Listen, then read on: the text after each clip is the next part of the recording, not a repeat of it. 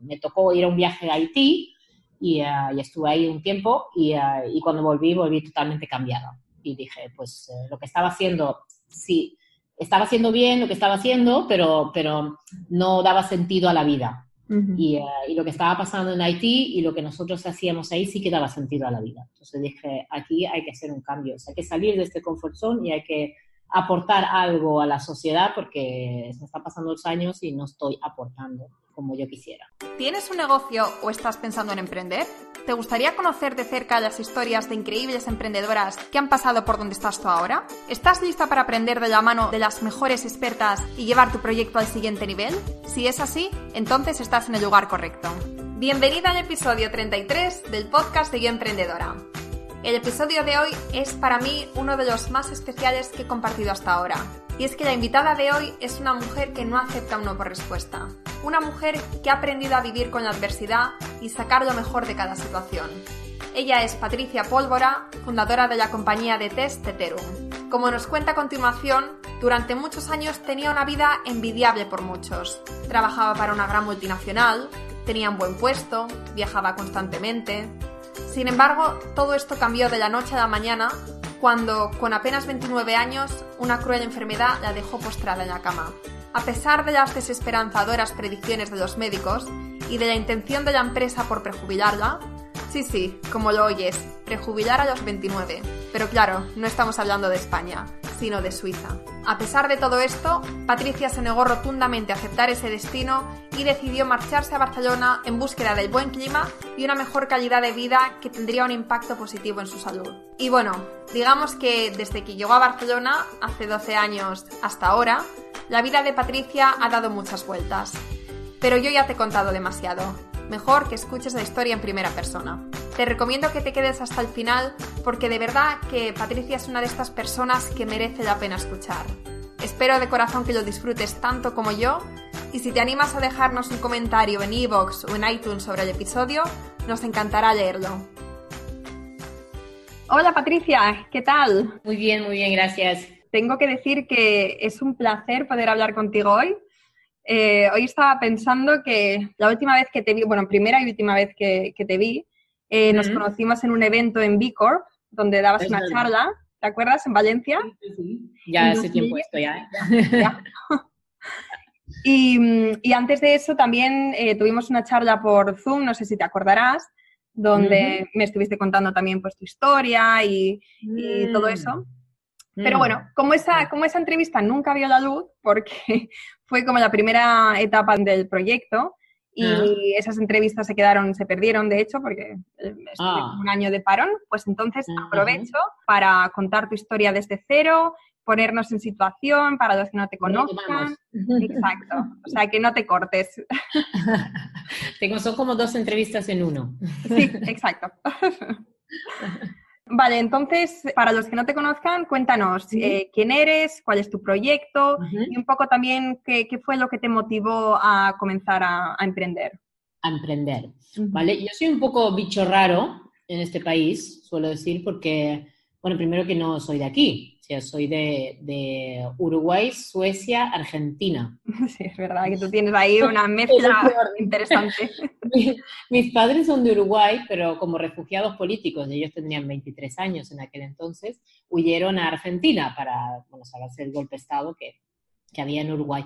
Y ahí nací yo. Entonces, con la buena o mala suerte, no sé, bueno, cosas que pasan en la vida, nací cuatro días después del golpe de Estado de Argentina.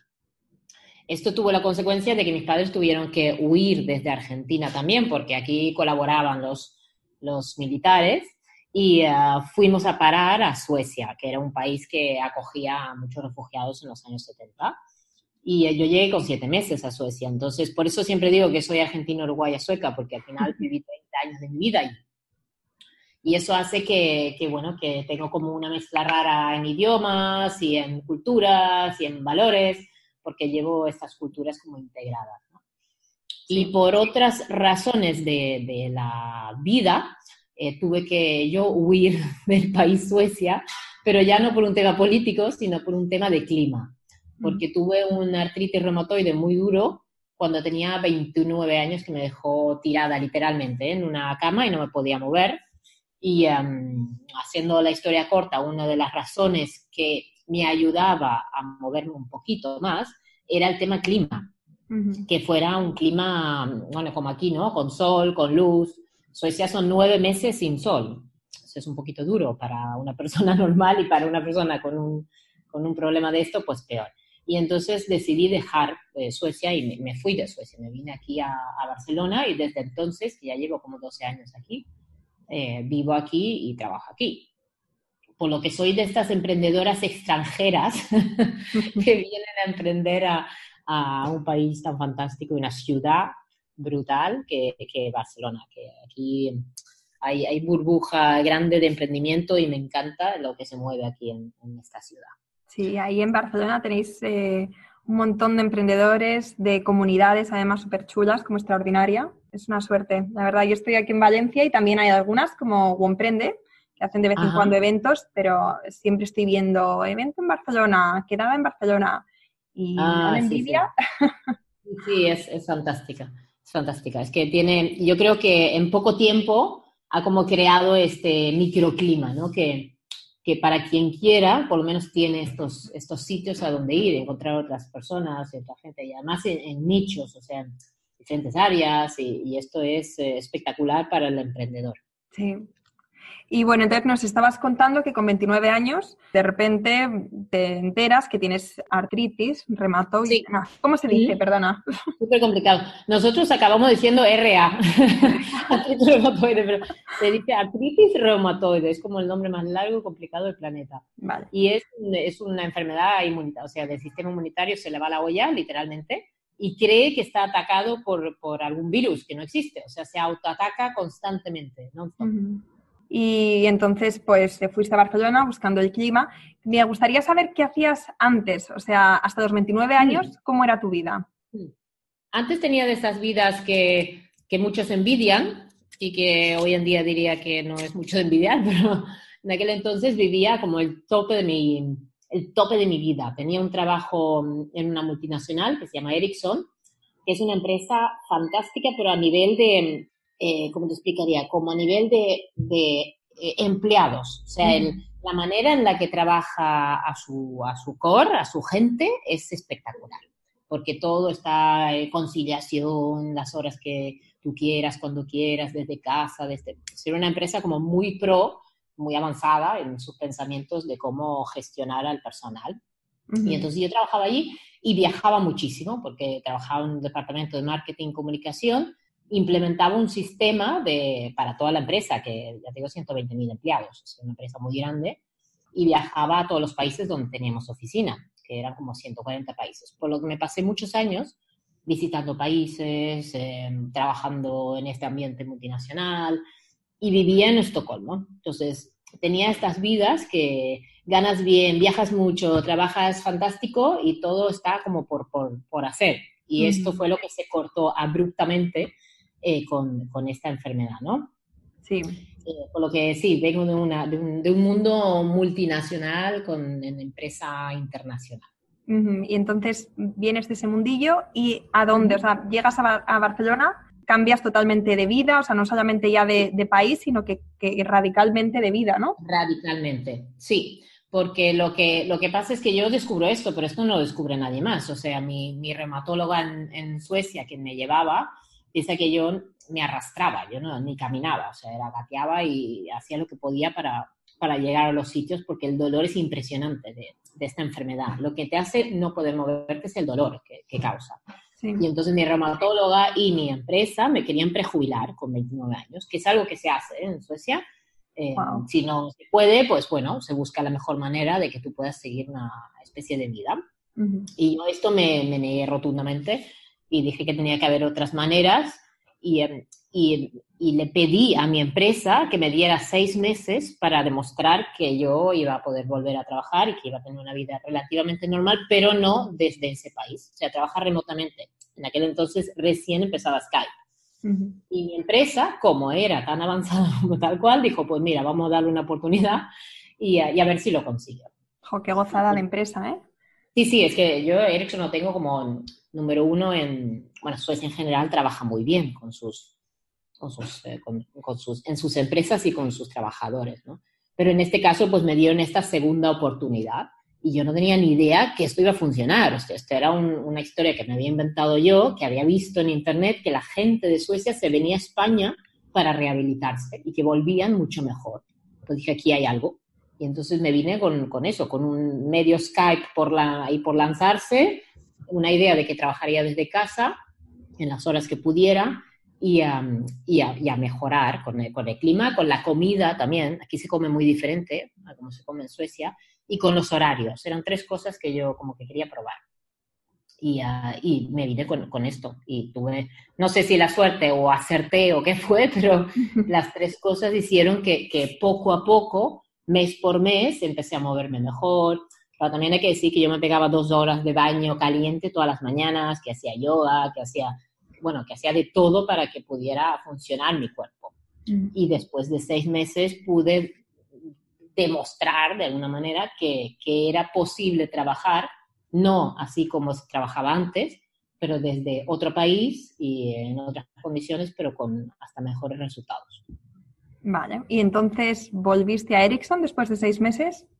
Sí, volví a Ericsson, me dieron, bueno, volví a trabajar 100% eh, casi y, um, y, hacer los viajes no tan tanto como hacía antes, pero hacía mucho más trabajo eh, así por Skype y, bueno, uno que antes de Skype, pero remotamente y, um, y constantemente intentaba demostrar que mi productividad era mucho mejor que si hubiera estado ahí. Sí. Y entonces como mejoré, estuve varios años trabajando desde aquí a, a Ericsson, Suecia. Em, y, y, bueno, estuve muy contenta y muy feliz con lo que tenía hasta que llegó un momento que dije, estoy muy cómoda, demasiado cómoda. Esto va, o sea, ya no, no tienes este cosquilleo de, en el estómago, ya te levantas por las mañanas, pero tampoco te mata el día, o sea, había algo que, que, estaba demasiado bien, como digo, comfort zone. sí. Y entonces, cuando te das cuenta de, esto, bueno, esto, ¿esto cómo fue? ¿Te levantas un día, te miras al espejo y dices, estoy demasiado cómoda? Polines, sí. no, siempre hay algo que te hace clic, ¿no? Sí. Eh, clic fue que yo trabajaba para una ONG dentro de Ericsson, de voluntaria, ¿eh? Ericsson tenía un programa voluntariado, pues yo trabajaba allí, llevaba la comunicación de esta ONG. Y era una ONG que lo que hacía era enviar sistemas de telecomunicación a catástrofes naturales. Entonces ellos montaban estos super mega sistemas de telecomunicación y repartíamos gratuitamente 5.000 móviles que eran de Sony Ericsson a las ONGs que allí trabajaban, con la idea de que ellos pudieran comunicar. Porque en, una catástrofe natural lo primero que cae es la, es la red, o sea, no hay manera de, hablar de ninguna manera. Sí. Y esto hace que se tiran muchas horas en, en, coches intentando buscar niños, agua, casa, bueno, haciendo todo lo que hay que hacer en una catástrofe, y nosotros les ayudábamos eh, con esta comunicación gratuita, por supuesto.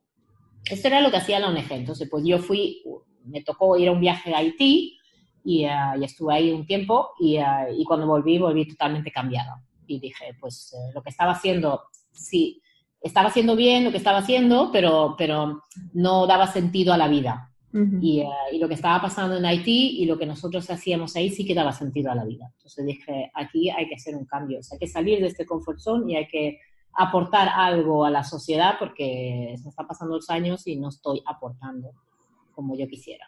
Claro. Esto eh, me parece muy interesante que lo comentes, porque muchas veces eh, es justo cuando haces uno de estos viajes que te abre los ojos que ves cómo viven en otros países, que cuando después vuelves te das cuenta de que ya no quieres seguir con, la vida de siempre, haciendo algo que, realmente no te llena. O sea, que hay veces que, estos viajes son viajes maravillosos, pero que además son viajes súper trascendentales para tu vida. Sí. Ah, eh, y eh, de hecho, yo tenía otro viaje planificado. Después de Haití, yo me iba a Nicaragua, a dar, iba a enseñar marketing a chicos de 8 años que eran de la calle que eran quienes llevaban o llevan todavía la, economía familiar en, familias muy humildes en Nicaragua, vendiendo fruta, y iba allí a enseñarles cómo se podía vender más y mejor fruta con los recursos que ellos tenían, ¿no? Ese era mi, mi, gran proyecto, pero es que volví de Haití tan hecha polvo, porque emocionalmente fue muy, muy duro ese viaje, y, y dije, no, no puedo ir a dar algo cuando yo estoy vacía por dentro, tengo que tengo que heal, tengo que mejorar yo, ¿no? Entonces ese viaje lo cancelé, el de Nicaragua, porque no fui capaz de, hacerlo. vale. Y entonces cuéntanos, ¿qué hiciste? O sea, vuelves a Barcelona con ese sentimiento y qué es lo siguiente que haces. Bueno, pues vuelvo con eso y eh, me quejo un poco lo típico que estás en el trabajo y dices, oh, jolín, esto no, claro, no funciona, no sé qué, hablas con tus colegas. Y una, una compañera mía, de esas frases que te quedan así grabado, me dijo, eh, tía, ¿por qué no haces algo?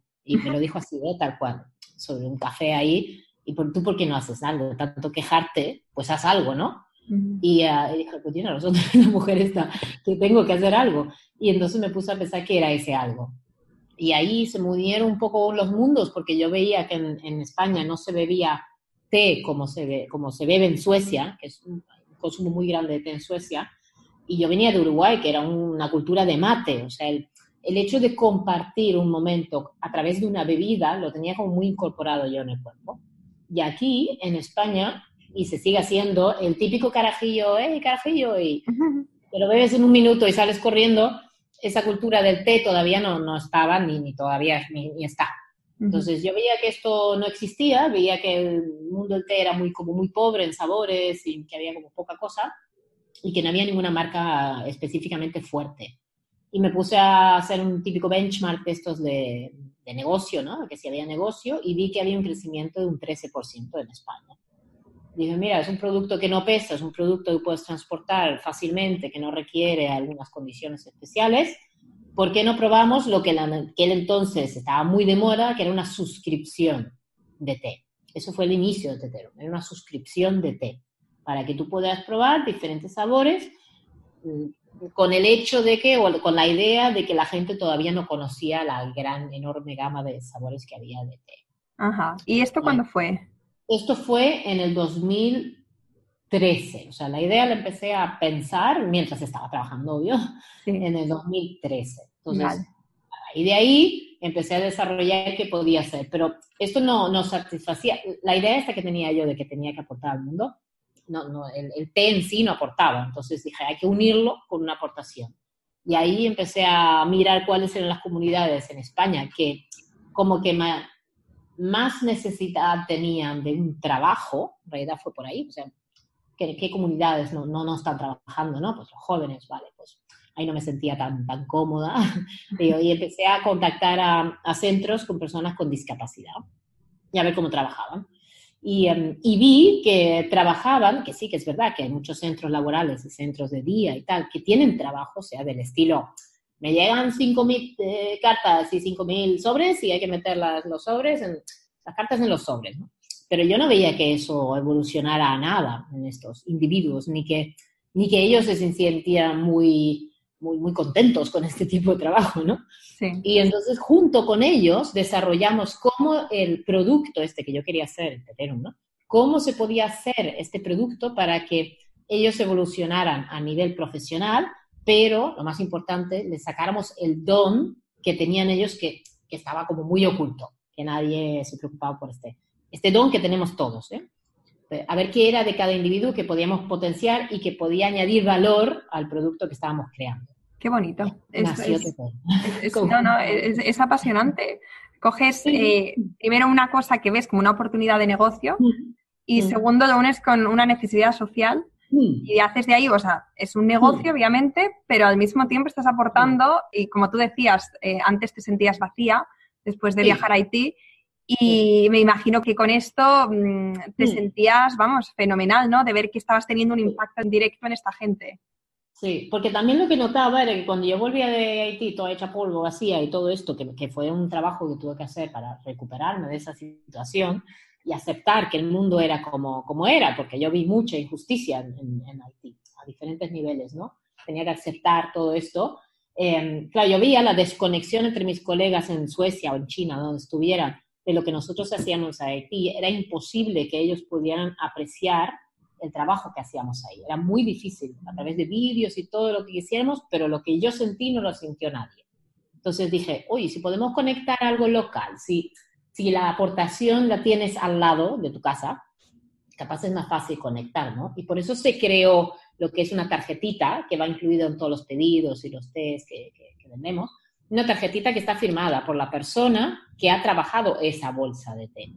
Y esa persona, tú la, probablemente la tienes en tu ciudad, porque si tú eres de Barcelona, pues intentamos trabajar con centros de Barcelona. Si estás en Madrid, o sea, en las ciudades más grandes, ¿no?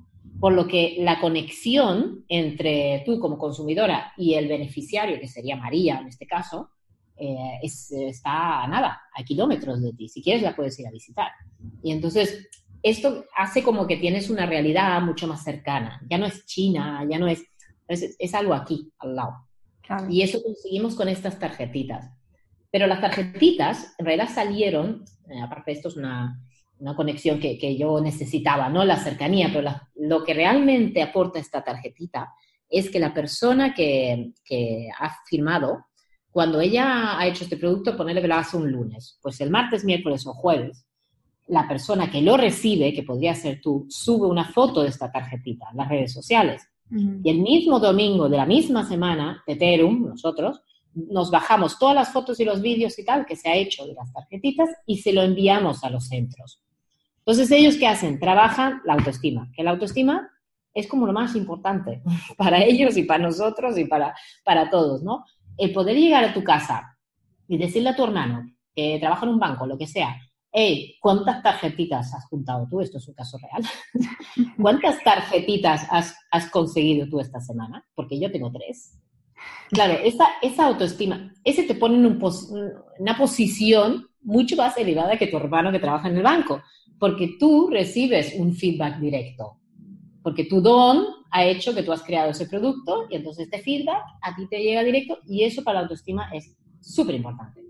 Tu familia lo ve y tus amigos lo ven y tu hermano lo ve.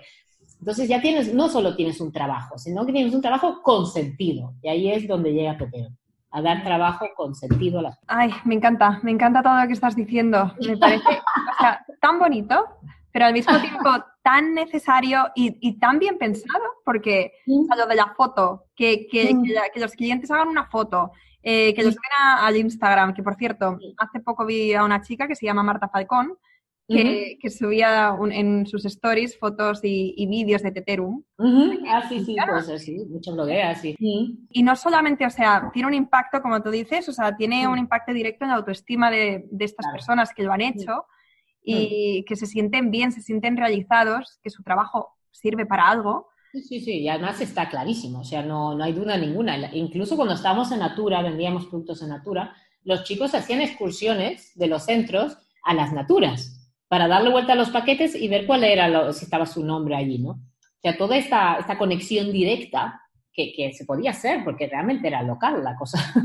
Eh, esto es, es eh, bueno, no tiene precio, o sea, yo no sé cómo lo valoraría en un informe, pero esto es realmente la aportación real, local y tangible. Y me gustaría volver a una cosa que has dicho antes, que empezasteis con un modelo de suscripción.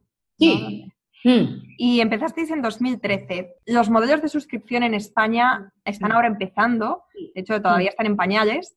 Entonces, me pregunto cómo fue en 2013 cuando lanzasteis este modelo de negocio, ¿cuál fue la reacción de la gente? No funcionó. Esto fue el primer pivot. O sea, hicimos el modelo de suscripción, eh, todos, además me, uní con uno de los primeros socios, eh, era Sergio Barceis, que había lanzado la, la cajita Glamurum, Julie Box, todo esto, le iba muy bien. Y, y, él apoyaba esta idea, dice, wow, esto es la bomba, porque claro, la gente puede probar diferentes tests y, y, no, era lo mismo que los modelos de ellos, sino que tenía este valor añadido de que después esos tests los podía volver a comprar y tal. Entonces, eh, eh, la, la, idea estaba muy bien, pero es lo que dices, eh, no funcionó. ¿Por qué no funcionó? Bueno, por una parte porque había que tener mucho capital para hacer esto muy visible online, es un negocio online, y yo no tenía ese capital en aquel entonces. Y por otra parte, porque la gente, una vez has probado 3, 4, 5 test, pues ya tienes favoritos, ya no quieres probar 5 más. Entonces, nos obligó a, tirar por el modelo que es, que es, el que funciona ahora, que es el, shop online, o sea, la, compra de té online. Entonces, el modelo de suscripción, eh, eh, yo, el Tetero nació en 2013, pero no se lanzó hasta 2014. Aguantó un año y pico, un año dos, con mucho, pero no era lo que generaba la caja de Teterum. Lo que generaba la caja de Teterum era que esa persona volvía y quería ese mismo té que había probado eh, repetirlo. Claro, claro, claro. en nuestro caso no funcionó por eso. No digo que no sea el caso de los demás, pero en nuestro caso eh, no, no, no, aguantó el modelo de suscripción. Y entonces, desde que lanzaste el proyecto en 2013 hasta ahora, cuéntanos un poco cómo ha sido esta progresión del negocio. Bueno, entonces eh, se lanzó esto, eh, como happy emprendedora dije, esto se puede con capital propio, seguro, y me gasté lo que no, lo que no tenía y un poco más en, en Teterum eh, hasta que me di cuenta que yo caja no tenía más. O sea, se, estaba agotando la caja, eh, había mucha, muchas ganas, muchas ideas y mucha energía, pero había poco cash. Y, um, y empecé la, la, la, famosa ronda, que hemos estado varios en estos temas, que no es tema de un mes, sino que igual te tiras un año. Entonces em, dije, pues mira, esto tira para mucho más, podemos hacer un shop online, pero lo que realmente funciona y está cooking aquí no es solamente la recurrencia online, que eso es escalable, sino que las empresas empezaban y siguen muy interesadas en el tema RSC, responsabilidad social corporativa. ¿Cómo hago yo que mi marca eh, tenga un valor em, añadido, un valor eh, que, mi consumidor pueda como sentir con mi marca? pues, diferentes métodos y uno de ellos es comprando productos eh, que aporten valor, regalando productos que aporten valor. Y nos empezaron a contactar, porque nosotros posicionábamos muy bien online, nos empezaron a contactar si podíamos hacer como cajas o regalos que tuvieran té. Entonces ahí empezó la segunda línea de negocio, que era la, bueno, la, cajita de regalo para empresa, eventos. Y, y, esto es hoy en día la mitad de los ingresos vienen de ahí, la otra mitad es del online. Eh, y, esto fue súper emocionante, porque yo ya venía de una multinacional, yo ya sabía cómo se trabajaba RSC, entonces tenía las perspectivas como para poder ayudarles a encontrar el regalo perfecto eh, para sus empleados o para sus clientes. Teniendo eso, dije, pues ahora sí que tengo un modelo de negocio interesante, es B2B y es un B2C, es una combinación y los dos se complementan. Y me fui a buscar inversoras. A mí me interesó el tema de buscar inversoras femeninas porque había muy pocas en los foros a los que yo iba de inversión. Bueno, muy pocas y ninguna iba a decir, pero muy pocas. Y dije, pues un, tetero, un proyecto como Teterum, no solamente nos interesa la aportación social en la manipulación y el transporte y en el material, sino que también que el grupo de inversores o el grupo de, stakeholders de, de, Teterum y de shareholders eh, tuviera también esta aportación social. O sea, que realmente hubiera un 50-50 por lo menos entre hombres y mujeres. Eh, y, me pateé muchas reuniones con, con, señoras fantásticas y algunas de ellas se quedaron como inversoras en Teterum. Hoy en día somos 18, 18 inversores en Teterum, de los cuales el 85 eh, son mujeres. Wow. Así que me tiré, pero claro, con esta perspectiva pues no fue tan fácil, me tiré igual un año. y, cerrando. y cerré una ronda eh, en aquel entonces en realidad demasiado pequeña para la ambición que yo tenía que no pude desarrollar todo lo que quise. Me tiré otro año más trabajando con esa inversión eh, y ahora ya estamos en el 2018. En el 2019, ¿no? Sí, ahora estamos en 2019, pero cuando acabé de, con toda la ronda y cuando ya estamos todo dentro, ya, ya estamos trabajando con ronda en el 2018. Ah, vale. El año pasado eh, seguíamos eh, con capital de esa ronda. Vale, vale. ¿Cómo afectó esta ronda de inversión a tu negocio? Esta ronda me afectó eh, mucho. Eh, suena muy mal decir me afectó negativamente, pero ¿qué pasa? Cuando tú, eres, cuando tú eres una emprendedora y eres la misma persona que tienes que llevar el negocio y además levantar una ronda, no te puedes duplicar, que sería lo, que habría que hacer, sino que te, es la mitad de ti, por lo que tu ventas bajan. O sea, bueno, yo creo que es muy difícil mantener las dos, los dos roles.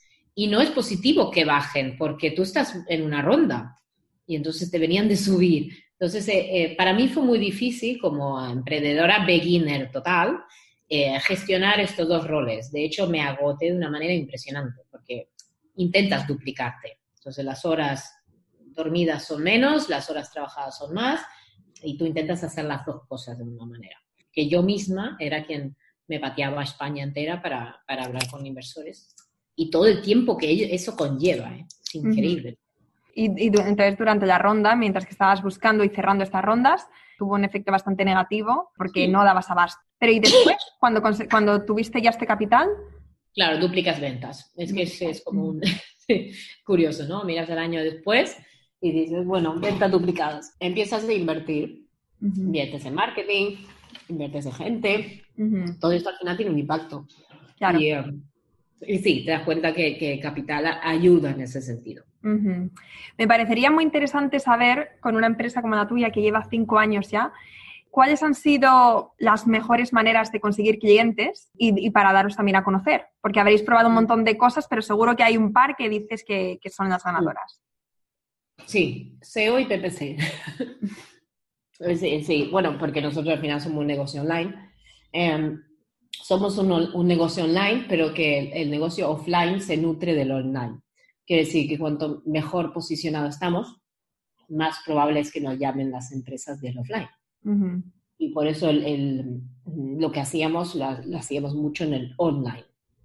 Y eh, nuestro, en el mundo del té, lo que funciona es, es, eh, bueno, principalmente SEO, ¿no? De comprarte verde y que salgas tú, número uno, porque no hay, como que no hay un conocimiento de marca. Bueno, puedes ir, buscar Yogi Tea, pero si buscas Yogi Tea, pues no, no, no, no acabarás en tetero, ¿no? Pero no hay un conocimiento de marca, por lo que lo que te interesa es quién sale.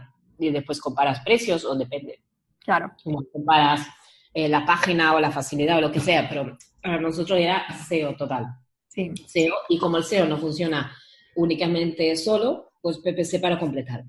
Vale, y explícanos qué es PPC. Pagas eh, por clic, o sea, pagas para, para salir en los anuncios que están en el top de la página. Cuando tú buscas comprarte verde, que, que Teterum salga, pero en los anuncios, arriba del todo. Vale, Pues eso tiene un precio. vale, Y eso lo vale. Vale, entonces, eh, esta ha sido como vuestra trayectoria en los últimos cinco años, desde que empezasteis en 2013. Y ahora, ¿cuál es la, si- la situación actual de Teterum? Ethereum ha llegado a un punto que hay unas acciones que habría que tomar para, para seguir evolucionando. Estas acciones pueden pasar por buscar otra segunda ronda para poder meter más gente, para poder enfocar mucho más en marketing. O sea, un poco las palancas que ya sabemos que son las que deberían de funcionar y que habían estado funcionando. Eh, eso sería como lo- los siguientes pasos. Pero esto se une con que, como yo tengo esta enfermedad, pues esta enfermedad tiene una evolución física. Y es que los, los huesos, es como si los huesos se, torcieran, o sea, se van para los lados. Ujú. Esto te afecta en los pies, por lo que tu- mis manos, si, si estuvieran en vídeo ahora se verían, eh, se, están, eh, se están como poniendo en horizontal. Imagínate una mano, imagínate los dedos que en vez de estar para adelante, están para los costados. Y, ah, y claro, esto tiene un montón de impactos físicos y no puedes coger tazas, vasos, no puedes teclear, bueno, un montón de, de- de problemáticas. Y yo me estoy dando cuenta que como emprendedora que le, que le metes muchas horas al, ordenador y muchas horas a- al proyecto, me está afectando, me está acelerando prácticamente este proceso. Entonces te encuentras en que, en que tienes que tomar una decisión, o eres tú o es el proyecto. Entonces yo me he planteado, pues si, si yo voy a trabajar, que son como 25 años más, o no sé cuánto es que me queda, eh, no puedo agotarme ahora. Tengo que buscar una manera de trabajar que no implique eh, este, este tan- tanto ordenador, ¿no? Después es verdad que hay un montón de tecnologías. Yo, por ejemplo, todos los mails los redacto por voice. eh, de mi móvil y Siri y yo somos amigos. He aprendido a utilizar tecnologías, pero no, todavía no están suficientemente evolucionadas como para que me puedan sustituir realmente totalmente esta mano. Y me he encontrado en que o busco una inversión y tiro para adelante este proyecto y sigo tal cual Tetenum como debería seguir, o otra persona, otra organización o otro partner o lo que sea, eh, se, se, se, queda, hereda este proyecto y, uh, y, lo sigue tirando adelante, mientras yo personalmente pues tendré que buscar eh, de recrear una carrera en la que pueda trabajar en estas condiciones. Uh -huh. eh, por lo tanto, Teterum está lo que yo digo, está a la venta. Eh, ¿quién, ¿quién, podría ser un potencial comprador? Digamos? ¿Quién se podría quedar con Teterum para que Teterum siga siendo Teterum? O sea, que no pierda la aportación social, que no pierda todo lo que se ha creado hasta ahora. Eh, pues un, un, comprador muy lógico y, y, que sería capaz lo más, lo, lo, más adecuado para este tipo de proyecto es, o bien, eh, estamos hablando de un emprendedor que, que coge el proyecto y lo continúa tal cual como se ha trabajado o haciendo cambios, o sea, un individuo, una, una patricia, decirlo así, uh -huh. eh, que podría seguir tirándolo adelante, o podría ser una organización que lo integre en su día a día que podría ser uno de los centros que está trabajando con el producto, pero que no solamente sea ellos manipulan, sino que sea ellos lo llevan. O sea, ellos tienen eh, personas con otros dones, que podría ser administración, gestión, ventas, eh, dentro de su organización, que fuera un proyecto de ellos propios. Y un tercer comprador, que es el que estamos también trabajando en paralelo, eh, son marcas de café que quieren completar su producto, sus productos de café con té, porque al final el restaurante lo pide, y no tienen una marca propia. Entonces, pues buscan una marca que ya esté creada y que sea como un plug and play, que puedan directamente trabajarlo. Y que además, como el mundo del té está muy poco trabajado a nivel de aportación social y se les viene arriba si no hacen algo ahora, o sea, podría ser como su, su, manera de, trabajar la RSC, pero ya, ya hecho, o sea, ya el proyecto ya está montado, ya está, muchas cosas son automáticas y, y es como muy fácil de, de trabajar Teterum como está hoy en día, sin hacer ningún cambio, ¿no? Porque las, las organizaciones lo tienen muy integrado, los que trabajan la manipulación. Entonces serían como tres posibles eh, herederos sin, sin, sin, mucha prisa, porque esto lo vengo pensando hace mucho tiempo, pero, pero voy a, no, no me voy a apresurar a, digamos, a dejarlo todo y empezar otra vida nueva, sino que son cosas que irán un poco en paralelo. Pero sí que es verdad que así como he iniciado este proyecto, pues me toca dejárselo en manos de otros, pero por un tema, por un tema mío. Me imagino que tiene que ser una decisión bastante dura, mm. dejar el proyecto que, tú mm. has creado desde cero, que has visto crecer, que habrás sufrido con ello, que lo que no has sufrido nunca y que mm. también te habrá dado muchísimas alegrías. Y justo ahora, cinco años después, que comentas que la cosa va mejor y está más estable, por temas de salud, pues tienes que dejarlo. Tienes que dejarlo en buenas manos, por supuesto, pero tiene que doler, ¿no? Sí, sí, sí, sí, esto duele. Y más cuando eh, la razón por la cual lo dejo es, una simbiosis muy rara, porque yo, por ejemplo, trabajo con personas con esclerosis múltiple, que no tienen, no es una enfermedad mental, sino que realmente es física, y, em, y veo cómo luchan ellos de, de ser aceptados en el, en el, mundo laboral teniendo esta discapacidad, ¿no? Tienen. O sea, es, tiene que trabajar de unas maneras muy diferentes que, que cualquier persona de 9 a, 18. Y claro, yo me encuentro eh, indirectamente en la misma situación. O sea, yo, yo si no freno ahora, eh, tendré el mismo problema, porque, porque, bueno, porque al final me queda una mano. O sea, es que se puede trabajar perfectamente, pero desde fuera no, no, no se ve esto, se ve lo, lo que no tienes, lo que no puedes hacer es un poco raro, ¿no? Como, como es la vida, que al final estoy ahí como ayudándoles a encontrar un sentido a su mundo laboral y, a mí. O sea, pero, pero bueno, como estoy rodeada de tanta gente que lucha tanto y que con unas energías impresionantes, pues todo esto me, me ayuda también a decir, pues mira, esta es la decisión que tengo que tomar y, la he tomado ya y ahora toca ejecutarla.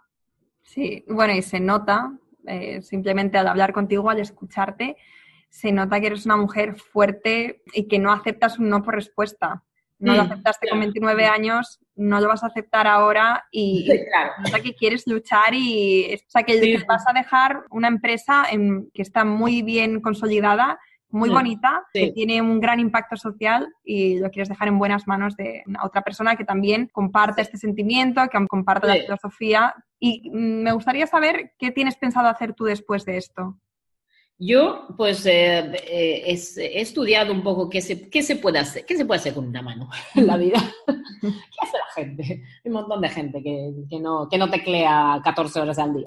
Sí. Eh, y claro, como yo vengo mucho del mundo de RSC, de la responsabilidad social corporativa, tengo como mucha, tengo mucho input de Suecia, porque ahí se trabajaba mucho en estos temas, y España estaba en una situación un poco complicada, porque dentro de dos años eh, se, nos viene una ley que dice que empresas que tienen más de 250 empleados, pues tendrán que hacer memorias de, su aportación social. Pues esto no se está preparando ahora, que debería ser lo correcto, sino que cuando venga la ley, pues tendremos un montón de pymes que están ahí eh, sin, sin, sin, esta preparación. Entonces, Esto fue como la ley de protección de datos, ¿no? De... Exactamente. Vino de golpe y todo el mundo una semana antes a hacer formularios y tal, ¿no?